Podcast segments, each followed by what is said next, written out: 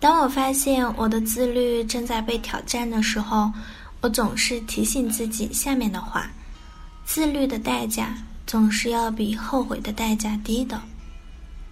这句话改变了我的生活。自律就是自由。你可能会不同意，我想不同意的也不止你一个人。对许多人来说，自律是一个讨厌的词儿，因为它意味着没有自由。实际上，反过来才是正确的。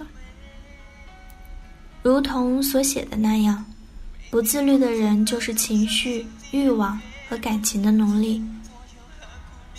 从长远来讲，不自律的人就是缺乏自由的，也无法得到随之而来的独特技能和能力，比如演奏乐器的技能，或者说一门外语的能力。自律指的是在那一刻是你的想法决定你的行为，而非你的感情。在对你的一生。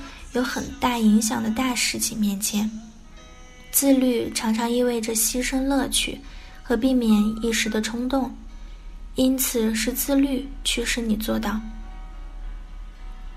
即使在最初的热情褪去后，仍然继续完成一个想法或者项目；即使你非常想躺在沙发上看电视，也还是要去健身房健身，早起工作。面对诱惑时。说不，只在每天的特定时候有限次的查看你的邮箱。过去自律是我的一个弱点，以至于现在我发现很多我曾经想做的事情都做不来，比如弹吉他。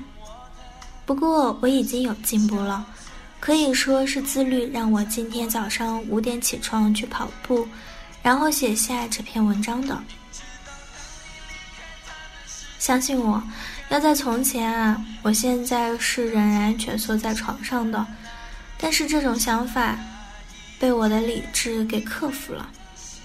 如果你正在与自律做着斗争的话，那么好消息是，它一定会对你有帮助的。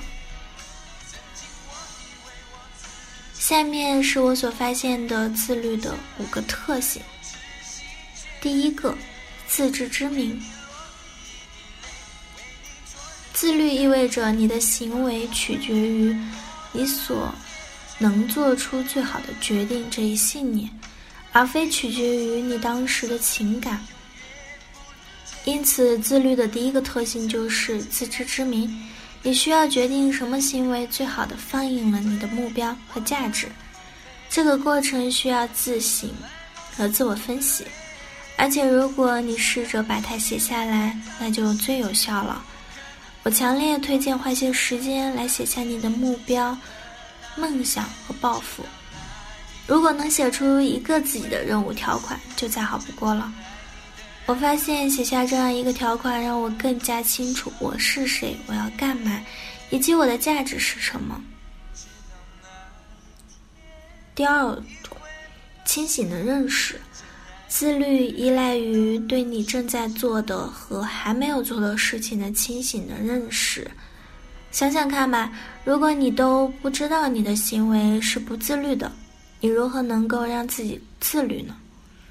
当你开始自律的时候，你可能会捕捉到你自己的一些不自律的行为，比如咬手指啊，不想去健身房，吃一块蛋糕，或者经常查看你的电子邮箱。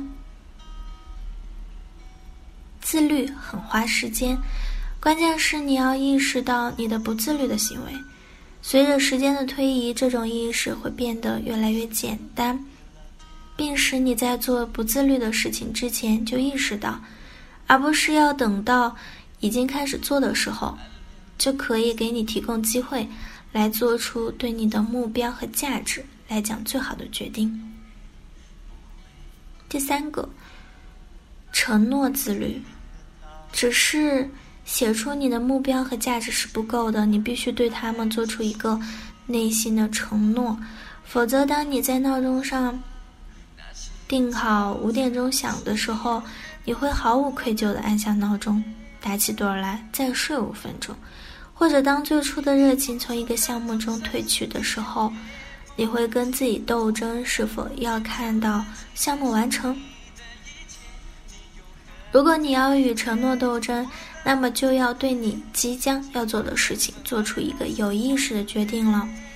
什么时候你说你要这样做这件事情来着？你当时是怎么说的来着？接着，我强烈建议你想办法来实践你的承诺。俗话说：“可测量者可改进。”好了，以上就是今天的节目内容了。咨询请加微信 jlct 幺零零幺，或者关注微信公众号“甘露春天微课堂”收听更多内容。感谢您的收听，我是森林，我们下期节目再见。